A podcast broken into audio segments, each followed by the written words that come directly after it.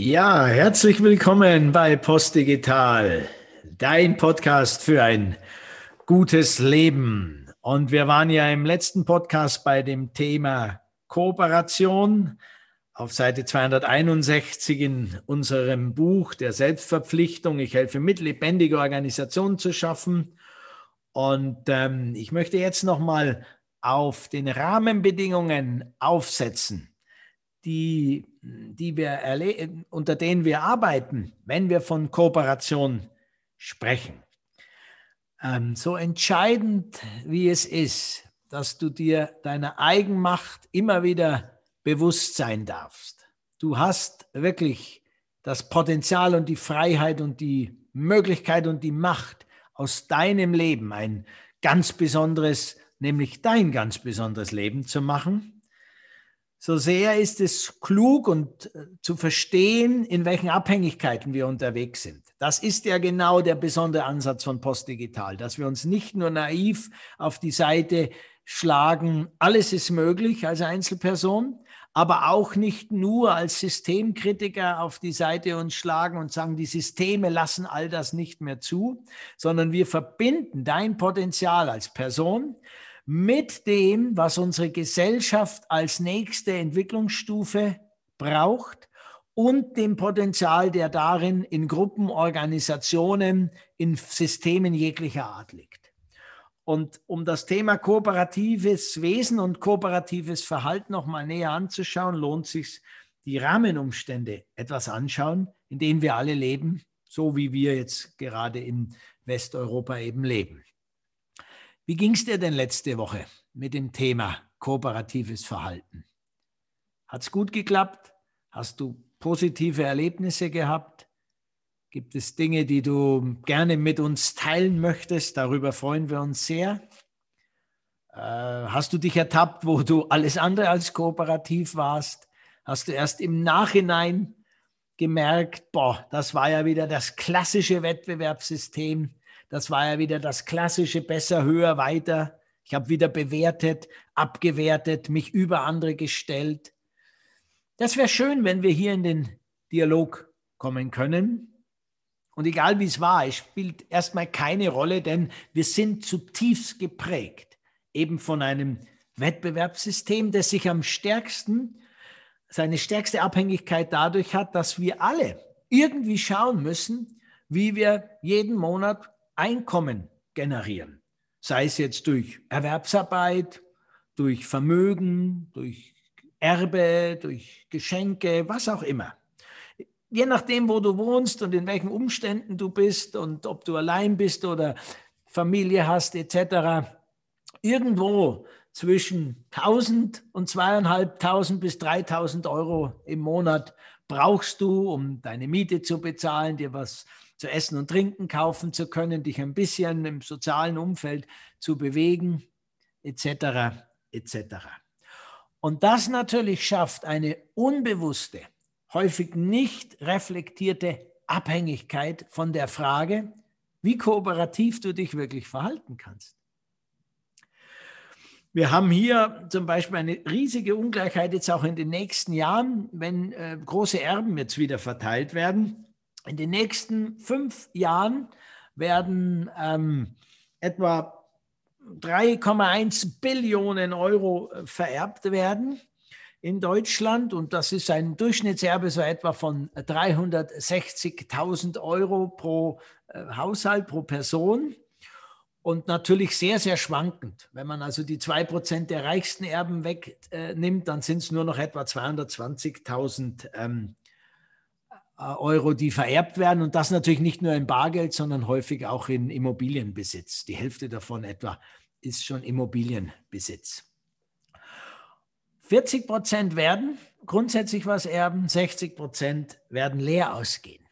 Damit schaffen wir also in der nächsten Generation schrittweise nochmal deutlich mehr ungleiche Rahmenbedingungen. Und wenn wir die Logik weitertreiben würden, ist es klar, wo das hinführt. Also die Spaltung einer Gesellschaft führt natürlich dazu, dass wir auch Unfrieden an allen Ecken und Enden bekommen können. Und in dieser Logik mitdenken zu können, ist entscheidend, um deine Freiheit dann daraus zu entwickeln und die Freiheit auch als Gesellschaft zu sagen, nein, diese Art von Wettbewerbssystem, von Bewertungssystem wollen wir in der Form nicht mehr mitmachen. Wir wollen in neue Modelle der Kooperation und des Miteinanders gehen. Und einfach möchte ich dir für diese Woche nochmal eine extreme mitgeben, die, die du hoffentlich fühlst, um dein Leben in diesem Kontext immer wieder zu hinterfragen. Was kannst du tun? Was ist dein Beitrag? Wie geht es dir damit? Nehmen wir Jeff Bezos, nicht als Person oder sowas, aber weil er einfach the tip of an iceberg ist, weil er wirklich die Spitze all dessen zeigt, was unser Wirtschaftssystem gerade generiert. Bezos Vermögen wird etwa auf 200 ähm, Milliarden Dollar geschätzt. Das schwankt ja um ein paar Milliardchen Woche für Woche. 200 Milliarden. Wisst ihr, wie viel das ist, ihr Lieben? Das sind 2000 Tonnen in 100 Dollar Noten. 2000 Tonnen in 100 Dollar Noten.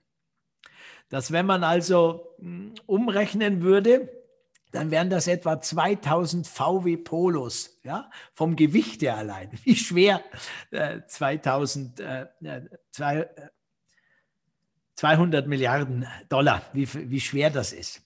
Das wären 2000 VW Polos. Die, wenn du also nebeneinander stellst, dann hast du ein Feld von fünf Kilometern auf acht Kilometer. Freies Feld, stell dir mal vor, riesig freies Feld, fünf Kilometer auf acht Kilometer. 5000 mal 8000 Meter. Lauter Polos, das ist das Vermögen von Jeff Bezos. Das ist so schwer in, 1000, in 100 Dollar Noten wie 20 Blauwale. Ja, das sind Blauwale, Riesendinger, ja? 30, 35 Meter lang. 20 Blauwale. Das Vermögen von Bezos ist bald ein Fünftel der vorhandenen 100 Dollar Noten, die im Umlauf sind. Ein Fünftel. Mit dem Vermögen von Jeff Bezos könnten wir ein Grundeinkommen von 10.000 Euro im Jahr, das wäre also so die Basis, die wir gesagt haben, die man bräuchte, um so ein bisschen freier leben zu können und kooperativer zu werden, könnten wir 20 Millionen Menschen ein Grundeinkommen bezahlen. 20 Millionen, also eben vierten Deutschen schon. Ja? Also wenn wir jetzt die Kleinkinderbabys oder so oder nur die Erwerbstätigen wegnehmen würden, wäre schon jeder zweite bis dritte, würde ein Grundeinkommen bekommen können. Dadurch. Wir könnten die globale Hungersnot, die etwa so auf 12, 13, 14 Millionen vor Corona fairerweise noch geschätzt wird, äh, Milliarden, könnten die globale Hungersnot 15 Jahre lang rein finanziell betrachtet lösen. Warum knalle ich euch jetzt diese Zahlen so um die Ohren? Weil ich euch bitte, die so ein bisschen tiefer gehen zu lassen und uns nochmal bewusst werden zu lassen, wie sehr wir aus der Balance gekommen sind. Und wie schwierig es natürlich ist, kooperativ zu sein, aber später werden wir auch auf den Podcast dann eingehen, frei dein Leben zu gestalten, wenn du diese Rahmenbedingungen hast die jetzt an dem Beispiel Amazon und Jeff Bezos so ex orbitas in das Extreme nochmal aufgezeigt wurden. Und dort, ihr Lieben, in eine Veränderung zu gehen, in eine nächste Entwicklungsstufe zu gehen. Selber sich bewusst zu machen, wo kann ich mithelfen, dass die Dinge in eine bessere Balance wiederkommen. In dem Fall bei Amazon ganz einfach. Du musst nicht bei Amazon kaufen. Du kannst fast jedes Produkt woanders kaufen. Sogar online, wenn es unbedingt sein muss. Statt Bücher von Amazon, geh in die Buchläden, genial, lokal. Die Plattform gibt's, melde dich dort an, unterstützt deinen Buchhändler vor Ort und schon haben wir hier einen kleinen Schritt, den jeder Einzelne tun kann. Gilt für jedes andere Produkt auch. Und es muss uns klar sein, dass wir in eine neue Form des Miteinander Umgehens und des Miteinanderwirtschaftens gehen werden, werden müssen wenn wir als Menschheit überleben wollen in diesem Jahrhundert auf diesem Planeten. Das ist aus ökologischer Sicht ein Thema, aber auch aus sozialer Sicht. Und dort werden wir in den folgenden Podcasts dann stark über Selbstverantwortung, Eigenmacht, immer mehr zu dem Thema Gemeinwohl, Gemeinwohlorientierung, Gemeinwohlwirtschaft kommen und wir werden uns noch intensiver mit dem Thema Schenken, Schenkgesellschaft auseinandersetzen. Und dafür ist die Basis die Fähigkeit zu kooperativem Verhalten. Ihr Lieben, diesmal ging es ein bisschen weit raus, viele Zahlen rumgeballert. Ich wünsche euch nichtdestotrotz eine ganz großartige Woche. Macht euer Ding, geht immer wieder in die Reflexion und bemüht euch, wo immer möglich, in Wir zu denken, in Win-Win zu entscheiden und letztendlich eure Kooperationsfähigkeit weiter auszuprägen. Denn eine gute Botschaft kann ich euch schon mitgeben. Wenn du schenkst, wenn du gibst, wenn du anderen teilhaben lässt an deinem Tun und Handeln und Sein, dann beschenkst du am allermeisten erstmal dich. Und das ist doch eine gute Botschaft für die Woche. Alles Gute, euer Andreas, dein Andreas von Post Digital.